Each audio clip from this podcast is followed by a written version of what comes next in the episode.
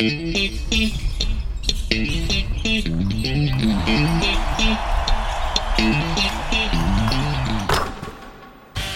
ホース三河がお届けするポッドキャストシーホースキャスト略してシーキャス。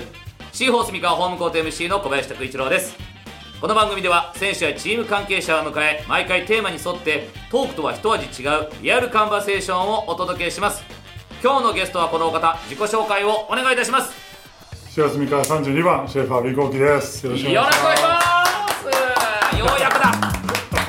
ありがとうございます。瀬谷選手ちょっと今日はねもう本当聞きたいことがたくさんはい。ありすぎるんですが、はい。なんでこんな特別な選手が生まれたんだろうっていう背景を知りたいんですよくこれねいろんなところで話されてると思うんですがバスケットやってきたわけじゃないじゃないですか。そうですね。小さい頃何をやってたんでしたっけ？ずっとサッカーやってました。ササッカーとあと武道。武道。日本憲法っていう武道をずっとやってて。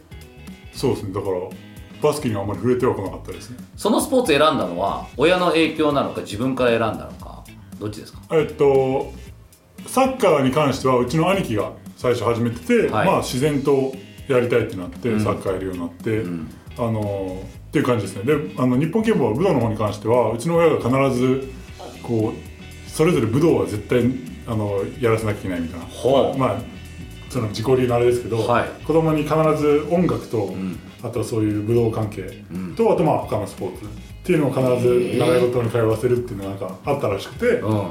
で僕は音楽はドラムやっててすげちょっとやえったんですけどで、えっと、日本憲法。で日本憲法はうちのおじいちゃんがずっとやってて、はい。若い頃に、はいでなんかそれの勧めというかややりなさいみたいな感じで自然とやるような。へえどうですか？楽しんでやってた？どれも？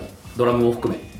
楽しんでやってましたよ。あやっぱりあのサッカーは楽しくやってましたし、うん。日本憲法もあの最初はもうめちゃめちゃ負けまくって悔しかったんですけどだんだん体も大きくなってきて、うで、まあ、ずっとやってたんでだんだん勝てるようになってきて、うん。割と楽しくやってましたね。ドラムも？ドドラマも楽しかった。ですドラマでもどちらかというともう本当にこう月に1回か2回ぐらいであそうなにできなくいうクラスだったんだ、はい、だからそんなにこうがっつりというか本当に叩けるようになるぐらいの。今でも叩きますね。いやもう何年かぐらい高校の時からずっと触ってないんで、もう6年ぐらい触ってないんで。てか逆に合うサイズのものがないんじゃないかって。間違いないです座った時にね。あでも逆にあのどこでも届いちゃう。どこでも届かないそれはてもらってもすげえなそれ。いやでもじゃあどれも前向きにやってたってことですね。そうですねはい。割とそのドラムも自分がやりたくてやってましたあしそうなんだ。他の習い事とかも僕はあとタッチフットタッチフットボールもやったりとか、うんうん。学校でフラッグフットボールっていうのをやったりとか、その自分がやりたいことも結構やってて、うん。そのまあ水泳も実はやってたんですけど、すごいね。はい、いろいろやってました。え忙しい小学生だね本当に。めっちゃ忙しかったです。習い事いろんなとこ行って。あの小学校5年生6年生の時は土曜日が一番忙しかったです。学校の日どんなどんなスケジュール？朝、えっと、まず学校に行って、うん。9時から、えっと、そのフラッグフットボールのがあるんですよ、うん。で12時ぐらいに終わるじゃないですか、うん。でもうすぐ帰って、そしたらその後にタッチフットボールをフラッグからのタッチフット、はい、それは1時間か2時ぐらいかかったと思うんですけど、うん。それがまた23時間ぐらいあって、で5時ぐらいですよ。でその後に5時ぐらいですね5時ぐらいにドラムがあってでご飯食べて7時から日本結そっから？はい。で9時に終わって家帰ってくるみたいな。なんか土曜日はたまたま全部が重なってもうすごい忙しかったです。それ全部あれ？親御さんがもう送ったありとか。もうだから送ってくれたりそこも大変だねありがとうございます。すごいね。はえー、で実際勉強も頑張ってたでしょ？だって。い、いやそんなに。本当？いやでもなんか全部やってるイメージが。ああいや勉強は別にそんなにこう自分自らそんなに宿題も率先してやるとか勉強めっちゃやるって感じじゃなかったんですけど、うん。なんかそれなりにこう器用にできていたかなと思います。今の話聞いてるとやっぱその土曜日とかのその時間の使い方っていうのを子供なりにやっぱ覚えていて無駄がうまく省くというか時間を有効的に使うっていうのはもしかしたらあるかもしれない。肌感覚で感じてるかもしれない、今は多分全然有効に使ってないんです。け どあそうなの？でもなんかこう決めた時は、うん。なんかなんかこの日はこうするって決めたら必ずその時間こう設定してやっていくんでそれは確かにその時の名残なのかもしれない。逆算していく感じ。そうそうです逆算していく感じ、これここにこれがあるからそれまでに何かを済ま1時間しておこう2時間ある。はいこれこれする。みたいな、うん、ああそういう感じなんですね、はいそれってどう？自分の目標達成のものゴールを例えば設定した時にそっちのパターンですか？逆算パターン。それとも積み上げていった先に見えてきたものをゴールにするというかどっちですか？目標のものによりますね。あ例えばあの分かりやすい目標で言うと、うん。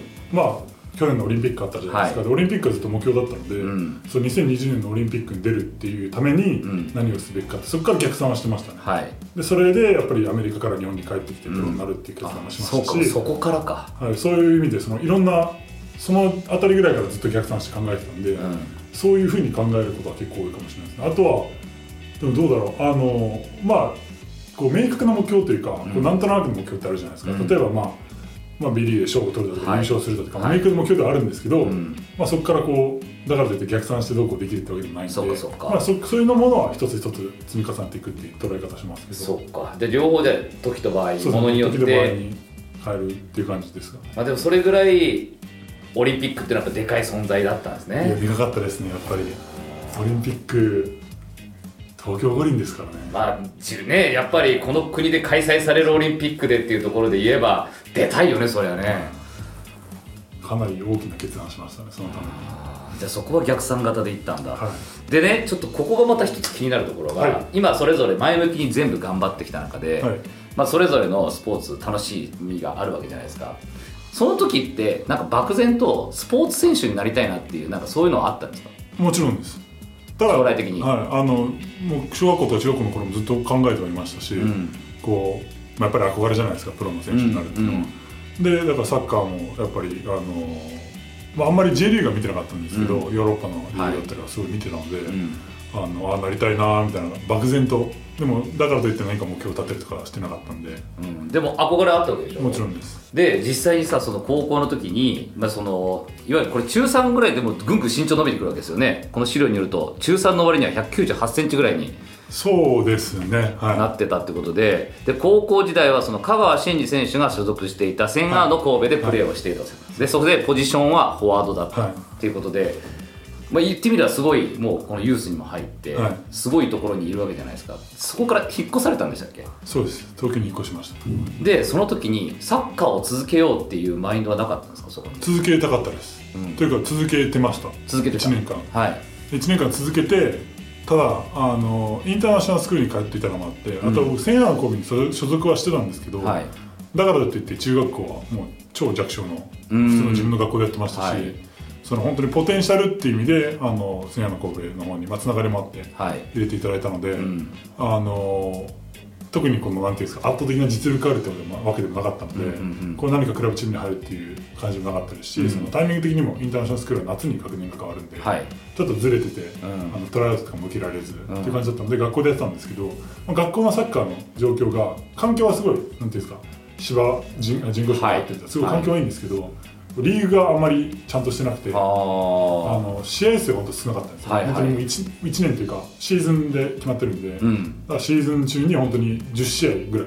でいわゆるだから他の高校生日本の高校生が目指す国立みたいなのがないんですよね。それはないんですけどそもそも試合数も少なくてなんかあんまりなんか目標がなくて、うん。やっててもなんかこうやりがいがないというか、はいはいはい。っていう感じだったので、うん。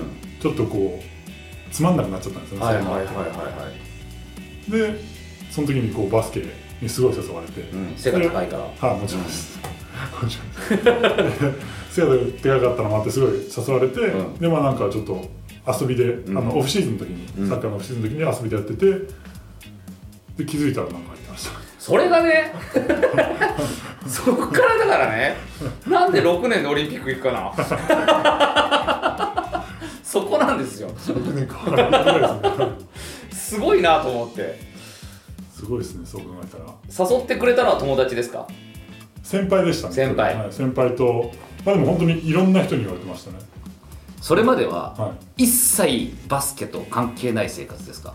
えーっともううちの家がそもそもバスケに全く触れてこなかった人しかいないので、ん。あんまりバスケに関わることがなくて、うん。高校1年生の時に仲良くなった子が NBA がすごい好きだったんはですよ、でバスケやっててそれが、はい。で NBA ちょっと見るようになって、い、うん、であそこはもうややってないけど見てたんだ。ああの高校1年生一年生の時。はい。うん。でちょっと見てうん。でなんかこう休み時間にちょっとボールを遊んでバスケするぐらいはやりましたね、なんかその時にかっこいいなとかって憧れを抱きました？NBA に。あまあ NBA はもちろんすごいなとかなんかかっこいいなってもうなんかもう遠い世界でしたねああなんかその時にこの人特にかっこいいなみたいなのありました？その時の、うん。僕のその友達がクリッパーズファンだったんですよ。またなかなかこういいね。それもあってうん。僕クリッパーズファンになったんですけど、うん。その時のクリッパーズがいわゆるクリス・ポール、はい。ブレイク・グリー。ンディアンドレ・ジョーダンジャマルクロフォードとか。そう JJ レディとかそれももう超こうかっこいい確かに。こうロブシティででなんかすごいこう盛り上がるチームだったんで確かにもう一瞬でハマって、ブレイク・グリフィンがめっちゃ好きでしたね。ああちょうどだからドライチで入ってきたぐらいの。そうそうそうもう超もうダンクしまくりのはすげえ。こんな人間いるんだって感じでしたね。へえじゃあまずそこから入ってじゃあで自分がバスケやるようになったっていうことで、これねなんかのね記事で僕読んだんですけどアメリカってやっぱそのもともとマルチスポーツの考え方じゃないですか、い、ろんなスポーツやってる。で実はそういう選手の方が筋肉の使い方がうまかったりとか選手寿命が長いって話を聞いたことがあって、はい。今実際それって感じてる部分あります？いやそうだと思いますよやっぱり。あのそもそも日本って一概に言わないですけど日本の高校とか中学校ってもう,、もう本当に一つのスポーツにもう例えばバスケでバスケ漬けじゃないですか、うん。1年間ずっと、なんか多分精神的にも消耗しちゃうと思うんですよね。あでやっぱりプロになっても、うん。こう限界が来てしまうとあうん。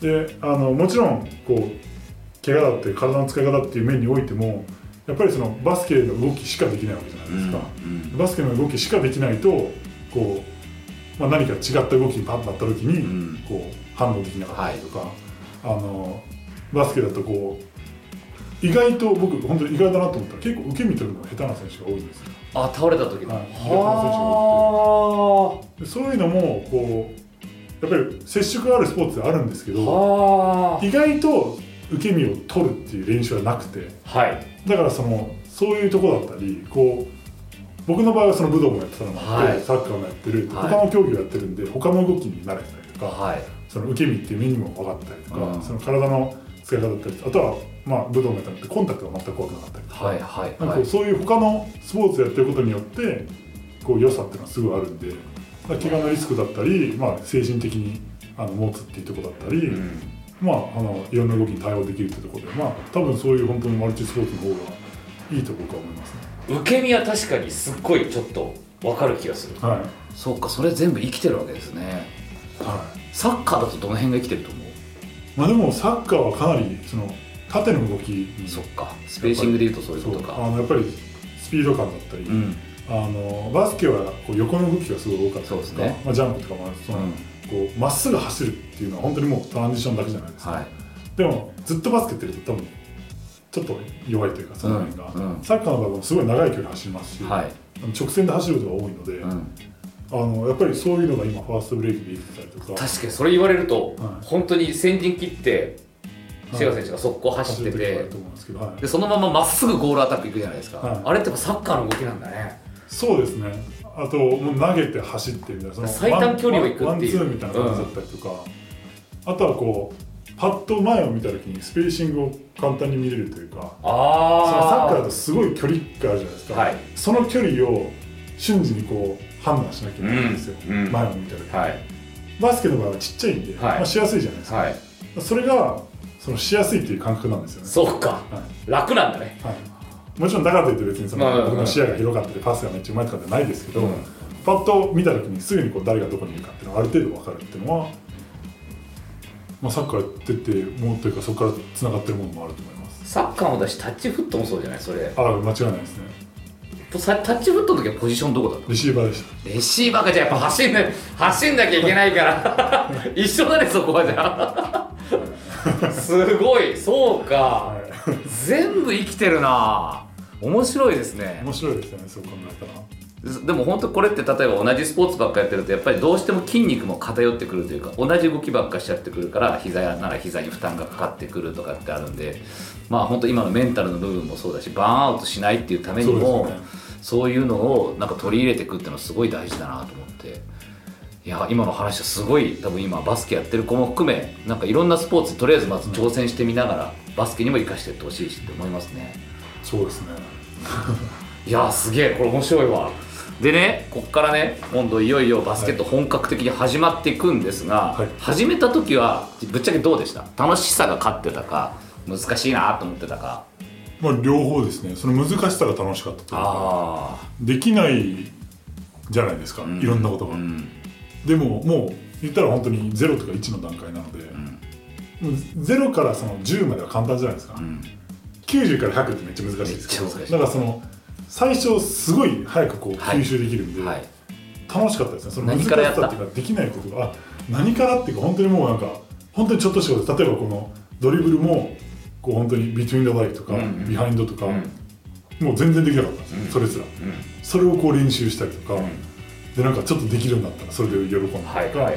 ダンクもこうなんていうんですかやっぱダンクって飛べるだけじゃなくてやっぱ技術があるんですよ、はい。あれも実は、はい。なんでそのただただこうダンクするだけじゃ。いろんなダンクの仕方を考えたり動きを考えたりとか、あとはシュートももちろん、うん。あの最初はやっぱフォームが悪かったり、うん。シュ僕のシュートが無回転だったんですよ。はいはいはいはい。でなかなかその回転がつかなくて、はい。すごい練習もしましたし、うん。その何からかなでもいろんな本当にいろんなことに手つけてましたね。でもそうやってちゃんと教えてくれる人はいたわけですね。いました。うん。それは先生だったりコーチだったり、はい。まあ他のお友達だったり先輩だったり。そうですね。チーム,、まあ、チームのコーチがいて、ん。あのいろいろ教えてもらいました、あとはまあ先輩にもうやっぱり何年もバスケやってる人たちのはい。基礎的なことを教えてもらったりしてました、何が一番楽しかった？何が一番確かにいやでもダンクじゃないですか。ああそこのやっぱ派手な感じで、はい。ジャンプ力もどんどんどんどん上がっていったんで、うん。最初はそのダンクも本当に片手でもう本当にギリギリダンクするだけだったのが両手でできるようになってあーするとこのアリウープもできるようにちょっすげえなあるいはそのまあなんていうか上げてもらって、いはい。とかこうちょっとビハインドというか、うん。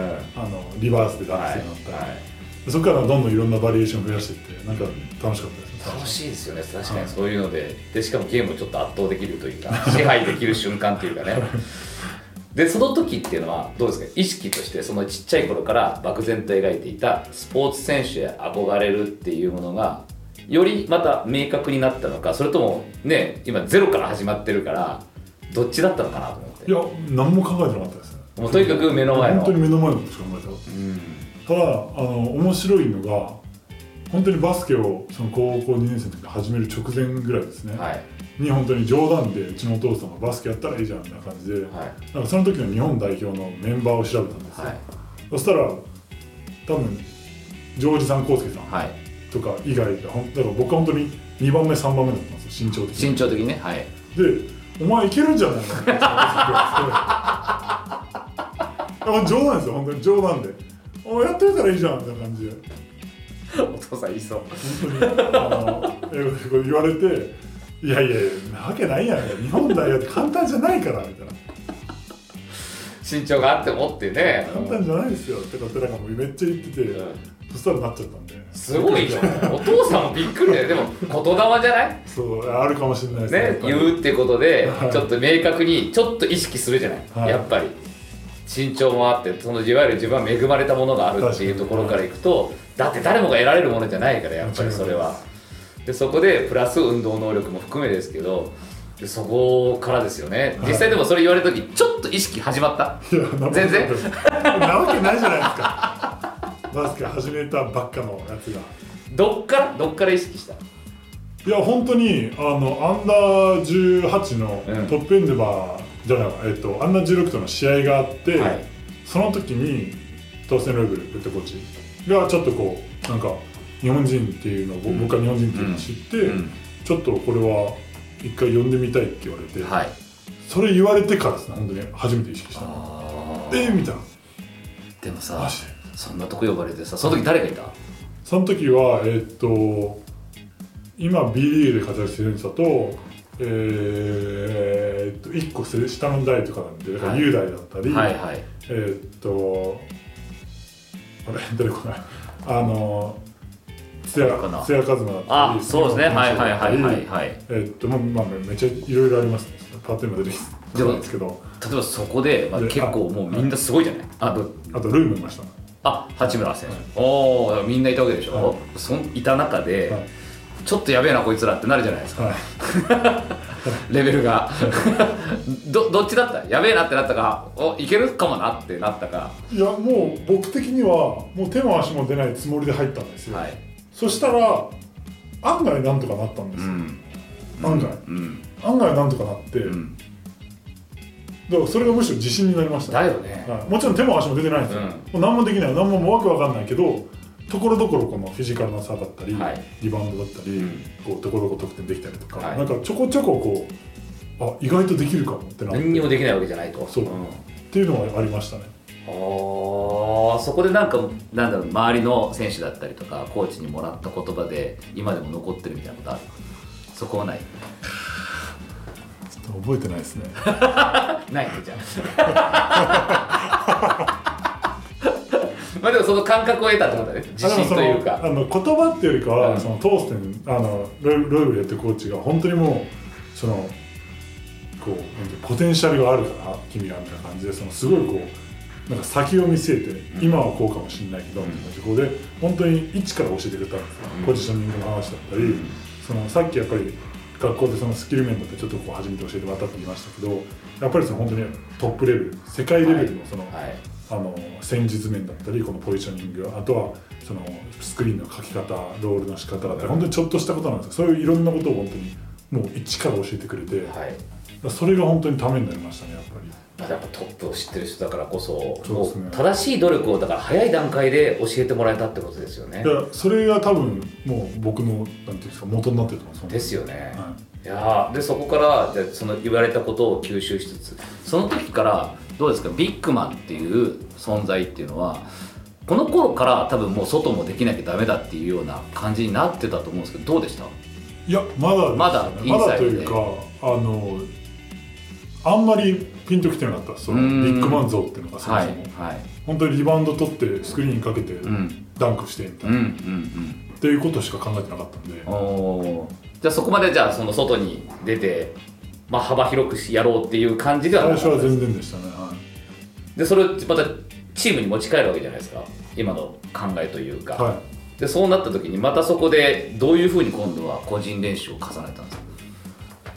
チームのみんなにも還元する部分もあるとは思うんですけど。い、あのーもう本当にゴール周りの練習をしましたね。やっぱりレイアップとかもしょっちゅう外してたので、はいはいはいそのレイアップだったり、うん。フックショットだったり、うん。このポストアップからの動きってはい。本当すごい練習してましたね、あとはそのミドルレンジのジャンプシュート、うん。それはもうだからスリーとか全然打ってなくて本当にこうエルボーあたりからキャッチシュートっていうのを本当にひたすら練習してあとはもうフリースローとかめちゃめちゃ練習しましたね。このペイントエリア周辺ってことですよね。本当にそればっかでした。だからそれが一番チームに貢献できるってことでもあるしっていう、そこを確実に決めるっていうことですよね。間違いないです。今は全然確実に決めてないいや決めてますって。いやみんなねちょっとね本当に今シーズンのシェーファー選手のこの今の中盤から後半にかけての成長ぶりみんな驚いてるからねすごいですよ。だって全部流れ変えてくれてるんだもんいええ全然ですよそんなやこれこれをちょっとまた後で聞こうと思ってたんだけど今その話になったから。ちょっといいですか？いいや全然。リバウンド変わりましたよねすっごい。ああ変わったというか取れる取れるようになりましたね。これ何がきっかけですか？いやまあそもそもあのまあまあ気持ちの面もありますやっぱり。自分としてはそのまああんまり前半戦こう良くなかったのもあって、代表であんまりプレーさせてもらえなかったのもあって気持ち的にこうあの自分を改めて見つめ直してちょっと沈んでたっていうのははい、うん。もちろんでちょっと沈んでたっていうよりはどちらかというとちょっとフラストレーションで怒りだったりとかもあって、うん。でちょっとそれをもう本当にもう絶対取るぞみたいな感じ。で今まではこうスクリーンしてあじゃああのボックスアウトして、うん。例えばこう他の選手が目の前にいてリバウンド取ろうとしてたら、うん。もう本当に取らせてあげるっていうのをやったんですけど、うん。それをもう自分が取るみたいなのやったりとか、はちょっとあそういうのを意識変えたりとかしたりあとはまあ純粋に僕がっていうよりかは本当にチームが今いい感じで、はい。そのアンプも入って、うん。すごいやっぱ流れが変わったのもあって、はいはい。あのリバウンドがしやすくなったんですよ。そうしやすいっていうのは、まあ、やっぱみんなで取る意識が高まってるから。そうですね。だからそのうんまあその漠こうななんでかっていうのはこう分かんないですけど、うん。漠然とそのやっぱもっといいディフェンスしてますし、うん。もっとオフェンスもいい流れで動けてるんで、うん。オフェンスリバウンドも取りやすくそうかリズムがいいんだ。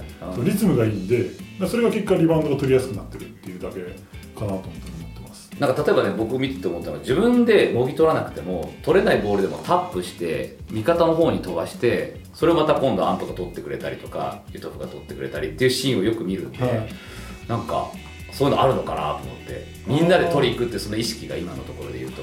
多分そのなんかこう言ってるってことじゃないですけど自然とそういう風に多分なってるっていうのもあって、うん。あとは僕がそのタップするっていうのに関してはもうそれはもう始めた頃からずっと意識してました。ね本当にボールに絡むっていうのがあって、例えばこうやっぱり世界レベルの大会になると本当に僕より全然身長が高いんで、腕も全然僕よりだからその僕が取ろうと二両手で行っても片手でボンって上から取られちゃうみたいな感じなんで、ゴベールとかと本当にそうなんです本当にそう。なんですよだから本当に体で体で自分が取れなくてもとりあえず取らせずに弾くっていうのをもう意識してたんで、だからそれが多分身についてるというかだから自分が取れなかったりしてもリバウンドの時に自然と僕ちょっと見るんですよ。自分のチームメイトがどの辺にいるかってまず。はい。だからリバウンドと取りに行く時にこうそっち側からやっぱ相手選手が飛んできたら、その裏に例えばジャロットがいたりするので、はいはい。ポンってやったら必ず彼が取ってくれるっていうのは意識してて。あそうか。だかそこも視野なんだね。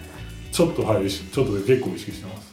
ゴール下の狭い戦場だけどやっぱりそこでどういうポジショニングをしてるかっていうのは今のって例えばカイルとかもそれやってたりするのかな？カイルよくボール見ろって言うじゃない？はい。でであの人だボールを見ればリバウンドが取れるってずっと言ってるんだけど。彼はちょっと、まあ、ポジションがそもそも違うんでどちらかというと自分よりも小さい選手がマッチアップしてたりとか、はいはい。ガードの選手なんで、はい。あの飛び込みリバウンドが多い。そっかそっかそっか。場所場所取りをしてっていうわけじゃなく、飛び込みリうんバウンドが多かったり、あとはもうとにかく本当にもうもうもぎ取りに行くっていう感じのタイプなので、うん。ちょっとまあタイプは違うんですけど、うん。そうです僕の場合は僕ちょっと実は手もちっちゃいんですよちっちゃいの？ちっちゃいんですよ。実は結構ちっちゃいんですよ。その身長の割にってことでしょ？身長の割に。ですねああの普通に結構ちっちゃくてだからそのこう片手でバーンってリバウンド取るとかなかなかできないのでー。ジャロットとかすごいじゃないですすかごいよね片手で取って、えー、みたいな。ハンドボールですか？みたいな。本当にそんな感じなんですか。それができないんでそういう選手を相手にした時にやられちゃうじゃないですか。だからその自然となんかこう自分なりの見つけたって感じああやっぱり今言うと自分のやっぱ弱点をちゃんとこう見極めてその中でどう戦うんだっていうのは常に冷静にやっぱり受け止めて。それは考えてますね。だからその弱点をちゃんと受け止めるところから始めてるんですねそうやって。間違いないです。ああごめんちょっと話がちょっとそれちゃいまはいしたけどいやでもねこの今のいろんな話を踏まえてでだんだんこのインターナショナルスクールから今度いよいよちょっと先が見えてきた今の話で言うと。でそこで留学を決意するんですか？アメリカもともと。あのそもそも僕中学校3年生まで日本の学校に行ってたんですよ、はい。普通の。はい、で中学校3年生の夏にインターナショナルスクールに転校して、うん、そこからもうずっとインターナショナルスクールだったんですけどその転校した理由がそもそもアメリカの大学に行くっていう、そういうことかはい、それはもう学業としてはい、うん。うちのお父さんがあの、まあ、アメリカ人ってこともあって、はい。その一度はやっぱりアメリカに住んでほしいっていう気持ちがあって、うん。大学はやっぱりアメリカに行ってほしいっていうのがあったので、自分も行ってみたい行きたいっていう気持ちがあったので、うん。あのそこでインターナショナルスクールに行ったのでだからその留学っていうのはどちらかというともう当たり前というかそっか。もそうれにバスの、がついてうんきたって感じで、じゃあ大学選びってどういうふうに選んだジョージア工科大学なんてめちゃくちゃもうめちゃくちゃ名門じゃないですか。はい。いやあの実は僕あのブルースアカデミーってはいいうはい。プレップスクールってんですけど、その前に、まあ、もちろんいろんな学校をアプライしてて、はい。その時に探してた学校が本当にディビジョン3のうん。本当に学業というか、はい。あの物理系エンジニア系の大学ばっか探してて、うん。でバスケは本当についでだったんですよ。うん。でそのその時にアンダー18の日本代表でいろいろやらせてもらって、うん。えっと、自分としてもうちょっと上を目指したいっていう気持ちが出てきて、うん。あのまあ、大きなきっかけになったのがアンダー18のあのアルバート・シュバイツァートーナメントっていうのがあったんですよドイツの。はい。はい4月に、うん。それが本当にアメリカ代表、まあ、アメリカ代表って言っても本当にこう全然こうなんていうんですか。まあ要はトップトップトじゃなく。ップじゃないうん。代表でしたけど、みんなディビジョン1の大学生たち。大学に入る選手たち、でのアメリカ代表だったりセルビアドイツ、えっとアルゼンチンオーストラリアトルコと試合したんですよ、はい。でも本当にコテンパンにやられたりとかしてアルゼンチンでも勝ったりとか、うんそのすごいこう自分として手応えがあって、ではあ USA 相手にも自分のバスケはそれなりにできたんですよ、はあでこれ意外とディビディビジョン1でもいけるかもっていう感覚が出てきて、いうん。そこでちょっとシフトチェンジして、うもうちょっとバスケメインで探そうってなって、んインターナショナルスクールあじゃあ、えっと、プレップスクールに行くことを決めて、うん。でプレップスクールで、まあ、いろんな見ていただいて、うん。でジョージア・テックの人から声もかかって、うんあのっていうことで行ったって感じです。ねめちゃくちゃ輩出してる選手とかすごいもんねマーク・プライスとかいたりするもんね。すごいですね。ジョージア・テックはすごいですね。やっぱりクリス・ボッシュだったり。今クリス・ボッシュも僕と一緒にやってた選手が今3人 NBA にいるんで。誰？えっとジョシュ・コーギうんうんうんうんうん。と、えっと、今年今ちょっとブレイク始めたペリカンに入ったホゼ・アルバラード。と、えっと、あとモーゼス・ライトっていうのが、えっと、彼どこだっけ？えー、モーゼスライト。どこのチームかど忘れしたんですけど彼は今 2way っぽい感じですね、で入ってて。3人もいるわけでしょ？そうですね。なんですごいレベルの高い学校でしたし、まあ、僕としてはその本当に ACC っていうのが本当に大きかったのでやっぱりアメリカで本当にトップのカンファレンスなのでっていうのもあってあと自分としてはその物理とかエンジニア専攻だったんですよ、で学校業でも名門オブ名門ですからね。アメリカで多分トップ3に入る、うん。本当に MIT の次ぐらいじゃないかなっていうレベルのエンジニア校なんで、はい。あのもう本当に断る理由がなかったですね僕としては。アンソニー・マクヘンリー先輩もいるしね。あそうですね。B リーグだったら彼はいやーそうかえでここではい。ざこの超名門ではい。バスケ始まるわけじゃないですか、はい。どうだった？入った時の。超ワクワクでしたね。やっぱりそのああのもう環境がすごいんですよ。こうまず体育館に入る前に体育館に入る前にっていうかそのまあいろいろこう準備があるじゃないですか、はい。その段階で指紋を取るんですよまず。ーなんでかっていうと、体育館に入るときに指紋認証で入るんですよ。うわ。す大学でしょ大学ですよ。すごいですよね。そもそも。で指紋認証で入ってで自分のもちろんロッカールーム本当にだから NBA うのわーすげえ。みよくあるじゃないですか。ロッカールームがあってもう真ん中にでっかく GT って書いてあってなんかわすげえってなってで奥にお風呂とかも全部あってであの出てくると体育館がまず練習用の体育館があって リングがリングが8つぐらいあってでその横に本当に結構大きめのあのウェイトルームがはい。横に隣接してて、はであのこうちょっとこう下の方に行くとアリーナがあるんですよ。はアリーナの横についてるんですよ、はい。アリーナが本当9000人収容できるあ9000ア人リーナで結構あのエリアで本当すごい大きい有名なアリーナでもあって、うん。W リーグ W リーグじゃない。W リーグ日本や WNBA WNBA の試合とかもたまにそこで開催されたりとかするようなアリーナでもうだからもうとんでもない環境ですよ。でしかもさ試合になるとさもうこの学生の皆さんだけじゃなくて街の人全員来るじゃん。本当すごいです。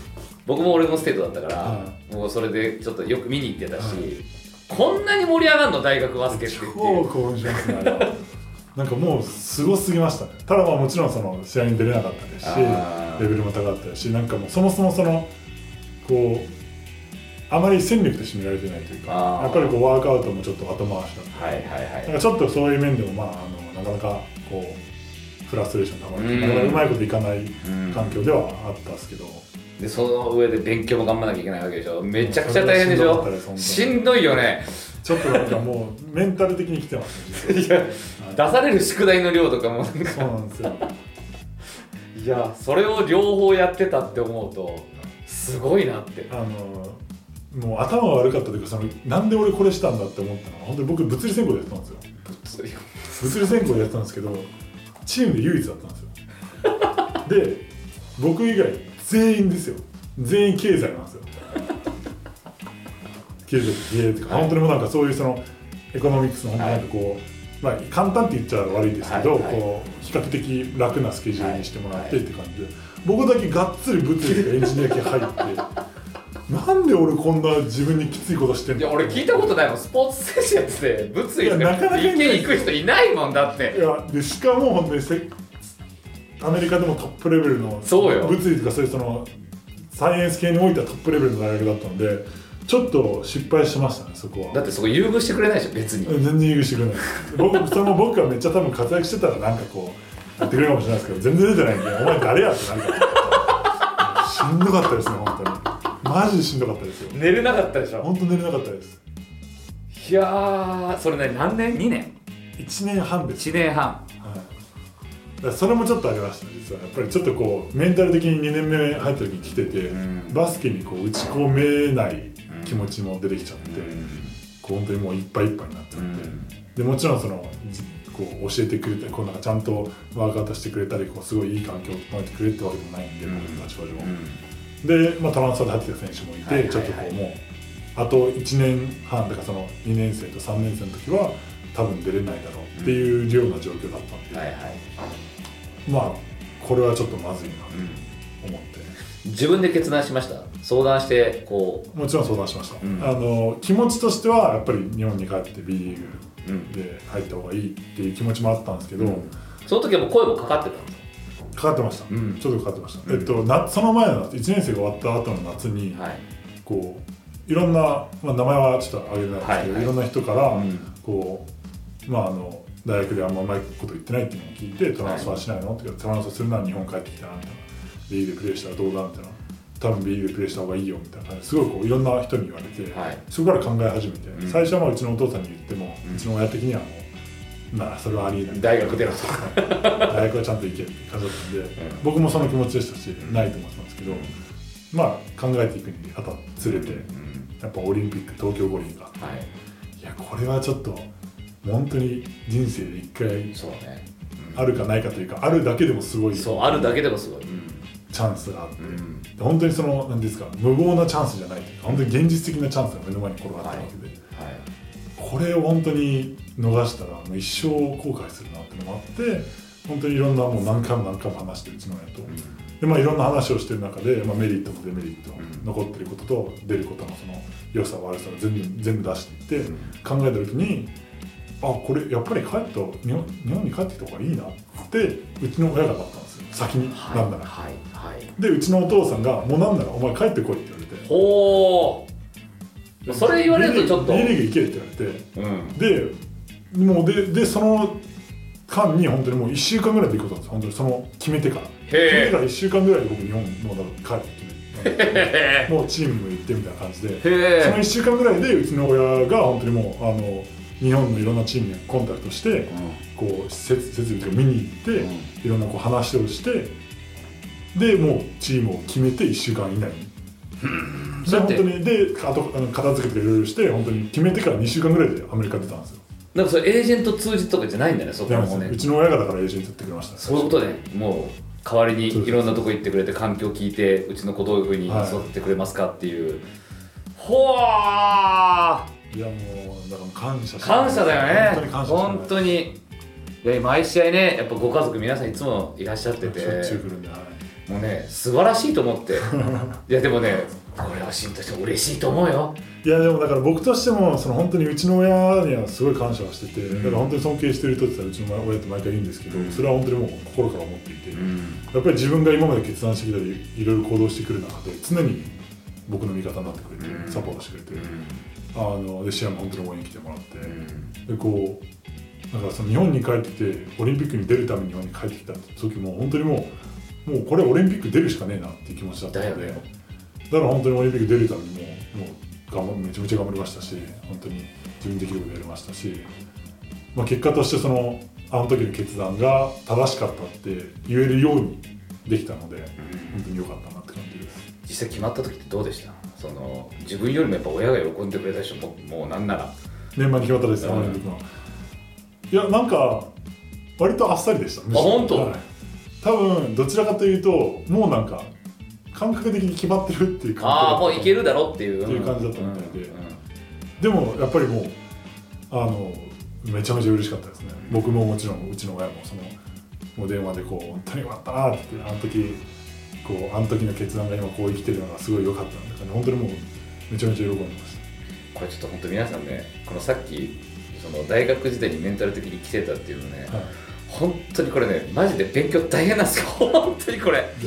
本当に大変だもんね。大変ですよ。いや俺は全然かんもうそんなこと言ったらあれだけどもう物理とかそれ理系じゃなかったけれど、まあ、僕は英語が第一言語でもないしなんかそんな中で やってたからこんなに勉強しなあかんかっていうのがあって。それこそ僕も実はその中学校まで日本学校行ってたってのもあってそっかそっか。英語をその喋ったりとか聞いたり全部できるんですけど難しいその言葉だったりか読みか読み書きだったり物理なんかは特にね。物理はむしろできたんですよ。あそっか。その単語的に新しく覚えたはいはいただ本当に英語いわゆるその English のそのうん授業とかはもうどんどん難しい言葉があってこう毎回調べてもう本当にだからそういう面でもしんどかったですし環境も変わるわけだしねその住む環境というか、はい、なんかそれもあったですねあんま、うん。僕も結構中身日本人なんで。だから食とかさもうそれこそ。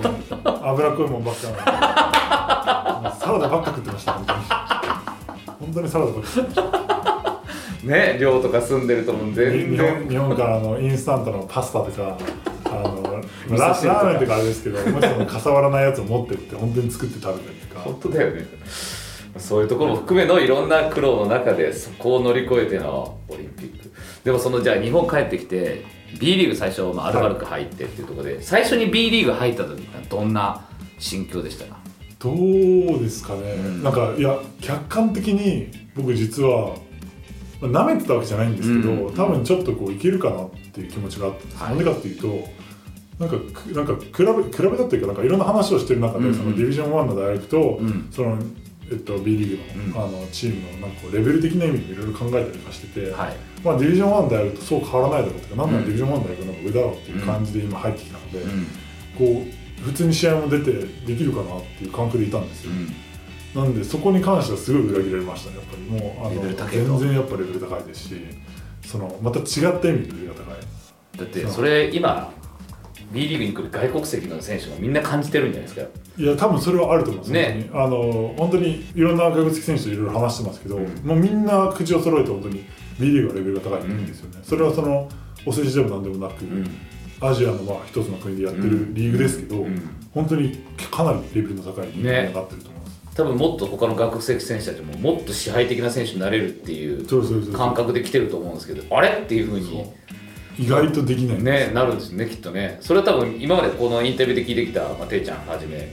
みんなに聞いててもいやいやレベル相当高いよっつって。あのもちろん外国籍のレベルもそうなんですけど、うん。日本人でやっぱりこうしっかりバスケをする、うんうん。みんなうまいって本当にみんな言いますね。であのやっぱりこうまあ客観的に見ると、ん。本当にファンから見ると本当に B リーグってやっぱり結構、まあ、外国籍選手がメインだったり、うんうん。こうまあ、そう言ってもやっぱ外国籍が中心じゃないかって思うかもしれないですけど、うん意外とやっぱり他のリーグと比べてみるとそうでもないんですようん。本当に中国だったり、うん。あのまあ、フィリピンだったり、えっと、韓国だったりいろんなリーグ見てもらったら本当分かると思うんですけど、うん。平気で40、50点取るんですよ外国籍選手、はいはいはいはい。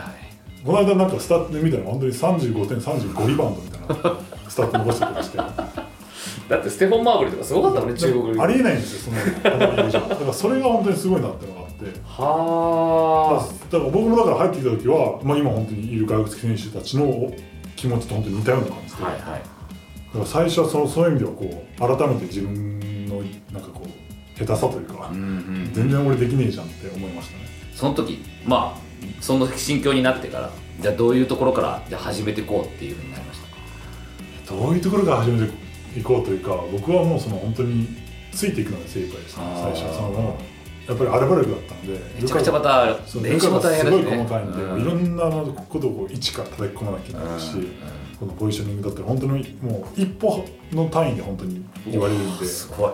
だったり本当にもうだからでワークアウトもすごいやってたんで、もう本当にいろんなことでしたね。でその時ぐらいから本当にその時っていうかその前からやってたんですけど、うん。アルバルクにいた時ぐらいからかなりあのスリーポイントだったり、はい。シュートの方を持ってやるようになって、はい。っていうのが始まったぐらいですね。はあそういうプレーも覚えなさいっていうこと。そうですね。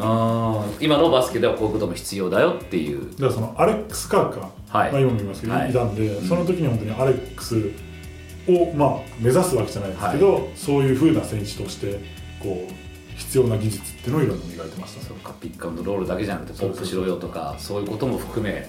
はあ。でそこから今度じゃあ滋賀に移りはい。そしてシーホースへっていうことなんですけども、はここもちょっと聞きたいのがシーホースを選んだ理由っていうのはどんなところにあったのかなまあえっと大きな、まあ、理由としてはやっぱり、うあの JR うん。選手の,、うん。あの引退っていうか、うんうん。あのっていうのは、まあ、もちろん僕はあのチームに入る前にうん。先に聞いていたので、うん。うん。あの自分としてはすごい大きなチャンスだとはい。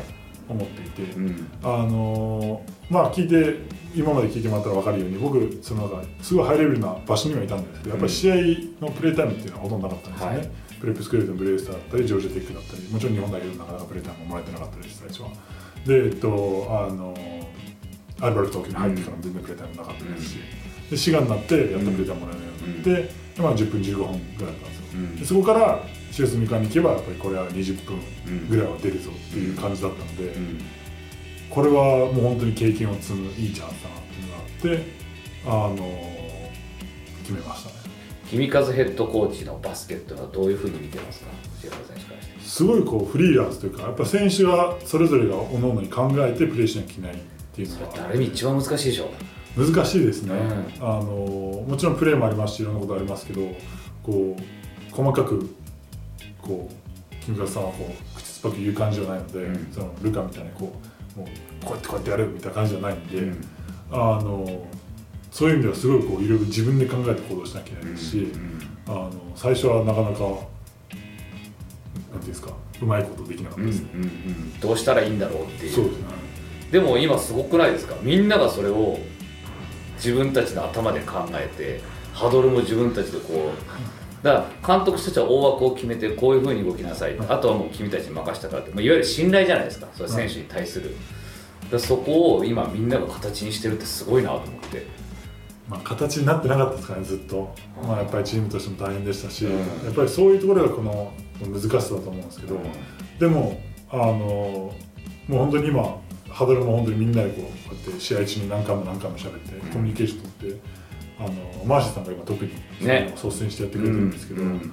あのそういうことをすることによってよりやっぱりチームが同じ方向を向いているというか、うん。あのもちろんただ言われてやってみんなが同じ方向を向かせられてやってるってわけではなく、うんうん。全員があこうしようこうしよう自発的にあこう俺はこっちの方が俺はこっちの方があこうしようかってこうみんなでこう共有していって今同じ方向をやっと向いてるっていう感じなので、やっとですねでプレータイムでいうとやっぱどんどん増えてるじゃないですか。はい。この辺りはやっぱり自分でもこれを求めてたっていう感じ。そうですね。あのやっぱり去年入った時も本当にプレータイムを求めてたので、うん。あのまあお世辞にもいい成績残したとは言えないですし僕。あのもう去年の最新の方とか見ててもあんま良くはなかったですし。これなんだかみんなもっと期待してるから本当に。スタッツの面でも。まだまだいけると思ってる。スタッツだけじゃないですけどそのやっぱりチームにこう貢献するっていう意味でやっぱり物足りない感覚があったんで自分の中でも。あのそれを本当になんていうんですかだからといってプレータイムを制限するわけでもなく、うんうんずっと使い続けてくれたので、さんが、まあ、そのおかげで本当に良くなったなと思います。例えばですけどこれもう本当にもうフランクリースピーキングで言わせてもらいますけど、例えば昨シーズンであれば、はい。4クォーターにちょっとこうプレータイムが減ってしまうみたいなシーンもあったじゃないですかいわゆるゲームクロージングの時間、今それすごく増えてるじゃないですか。もうシェーバー選手に任されて、はい。もうディフェンスだったりリバウンドだったりそういうところっていうのは監督の信頼も得たなっていう感覚あります？そうですね。それもあの最近すごい言われます。木村さんに。あのやっぱり終盤のそのゲームクロージング部分をあのやってくれるのが嬉しいっていうのを言われて、でやっぱそこを任せられる存在になればやっぱりチームとしてもいいですしあの、まあ、そのためにやっぱりディフェンスだったりリバウンドっていうのをよくしないといけないので最近まあそれがいいのでその時間帯のプレーターも多い増えてるんだと思うんですけどそうですね。だからそういう意味ではあの信頼してもらってるなって感じますし、うん。あの4フォースクォーターの本当に重要な場面、この間の名古屋戦だったり、ね。本当にその重要な時にこう自分をコートにこう残してくれるっていうのは、気持ち自分としてもすごい自信になりますね。ね、それやっぱりそれを積み重ねることで勝ち方を覚えていくじゃないですかゲームっていう、そこが絶対今度またチームにとっていい形になっていく流れになっていくっていう。ちょっと最後になりますがこれからねちょっとシェア選手ってどういうところを目指してるのかなっていう。東京オリンピックって多分すごいでかい目標だったと思うんですよ、はい、バーンアウトはしなかった。ちょっとしたいです。ちょっとした、でその後にじゃあ次何を目指そうっていうところで今どんなことを考えてるのかなっていう。まあもちろんその、えっと、代表に残り続けるというか、しっかり代表でもっと中心になるっていうのはもちろんなんです世代的にもそうですよね。もうこれから引っ張っていかなきゃいけないこれから引っ張れる存在になるっていうのが大きいところなんですけど、やっぱりオリンピックでもやっぱり一勝上げれてないのであワールドカップでも一勝も上げれてないので、うん。やっぱり世界大会で1試合勝ちを何が何でも欲しいっていうのがあって、うん。であとは東京五輪も開催国枠で出てるじゃないですか、はいはい。それを本当にこう自ら勝ち取りたいっていうのは、僕だけの問題ではないんですけど、うん。やっぱそれが大きいですね。なのでパリオリンピックの枠を勝ち取るっていうのがまあすごい大きな目標になるかなと思いますね。そこの中心のビッグマンでいたいっていう。そうですね。チーム今のこの B リーグとしてはどうですか？B リーグとしてはまああのー一応東京の時に1回優勝の経験をさせていただいて、はい。あのただ、まあ、自分としては本当に優勝させてもらったっうん。ていう感覚で優勝したっていう感覚ではないんですよ、うん。あのプレータイムもなかったしプレーオフで試合出てないですし、なのでやっぱり自分の力で優勝うん。本当にしたいっていうのがもう一番大きなところですね。あとはもう本当にあの個人としてもそのベスト5だったり、うん。あの賞だったりそういうそのでオールスターも今年も呼んでいただきましたけど、はいあのまあ、開催はされなかったんですけど残念ながらそういう意味そのオールスターにも本当に呼ばれ続けるような存在になりたいっていうのは思ってるので本当にそのこうリーグ B リーグで一番の日本人ビッグマンは誰って言われた時にもう必ず僕の名前が出るぐらいにはなりたいなと思ってます。てか全員がそれを信じてます。はい、絶対そうなる人だろうって絶対信じてます。頑張ります。どんな人間になりたいですか？どんな人間ですか、はい。どんな人間ですか？こんな人間難しいですね。哲学的な話になってましたけど。そうですね。まあもちろんそのスポーツ選手っていう仕事をやってる上で、あのまあ本当に一番のなんていうんですかまず根根本的な一番にあるのがやっぱりファンを楽しませるってところだと思うんですよ。それはそのこうやっぱりそれが仕事じゃないですか。はいあのなのでやっぱりこうやってファンに還元できる何かを考えていくっていう意味で、まあちょっとしたその例えばまあ YouTube でちょっとこう配信をするだとか、はい。別にそのなんていうんですかこう他のいろんなこうお金を稼ぐ他のを探すとかってわけではなく、うん。純粋にそのいろんな人と交流できる場を作るっていう意味で、あの大事だと思いますしそういうそのファンに愛される選手になりたいですし、であの、まあ、人としてうん。人としてやっぱりそこは本当にあのスポーツ選手ではなくやっぱ人に愛される人になりたいなって思いますし、であとはまあ僕はやっぱり、まあ、すごいうちの家族は仲良くてあのもう第一なんですね、はい。家族が。はい。なのでやっぱりうちの親みたいなうん。人になりたいなって思ってるので自分もいつかそういう家庭を築いて、うん。あの子供が悩んでたら。もう常にこう背中を押してあげて。お父さんがチーム探してあげて。そうですそう。いくらでもこうもうなんでそういうふうにそのやっぱりなんかなんか難しいですね。いやでも素敵だそう それだけ親がしっかり背中見せてくれてはい。そこをちゃんとしっかり道外れることなくこうしっかりそのいいいい意味でねそのレール敷かれたところ行くっていうよりもちゃんとその親の背中を見て自分で決断しながら歩いてるっていうところでそこは素晴らしいなって今日の話を伺っててすっごい思いました。やっぱもうみんな言うから顔よし性格よし運動能力あってってすげえよねっていう話で これはもう本当素晴らしいですから。いやいやいやいや。いやいやもう本当すべてがもう親のおかげですね。でもそれをここまで育ててくれたのは。感謝できるのは素晴らしいと思います。でもそれがちゃんとファンにも伝わってるしそれがきっと愛されるはい。選手になるんだろうなって思うんで、であの僕のおかげでさい僕のおかげって言ったらあれですけど、もうあってうちのなんか家族が結構最近有名になりなって 結構なんかファンの皆さんももう知ってるじゃないですか。そうねそうね。なんでえこの間もなんかあの写真お願いされたらしいんですよ。うちのうちの家族が。撮ってくださいはい。あの球場会場じゃなくて。じゃなくて？違うところじゃなくて？はい。だったらしくて、うん。あの三河のあの刈谷のどっかで、はいあなんであの それを楽しんでます。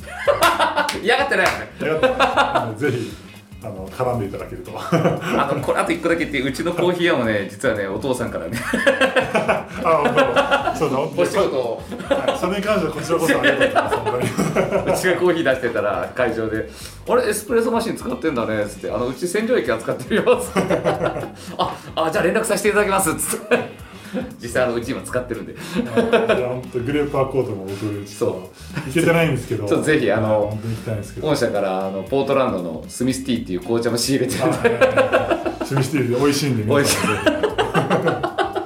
ぜ そんな話もあります。いや今日本当長い時間。ありがとうございました。ひもうなんかあっという間でした。あっという間ありがとうございます。シェーファーアビコーキ選手でした。どうもありがとうございました。ありがとうございました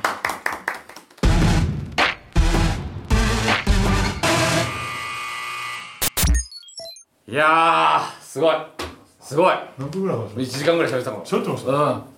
ごめんなさいありがと20分ぐらいだと思ってましうもうねめっちゃ話聞いた。た大丈夫ですか？いやもう。いくらでもまだ喋れますよ。いやすごい。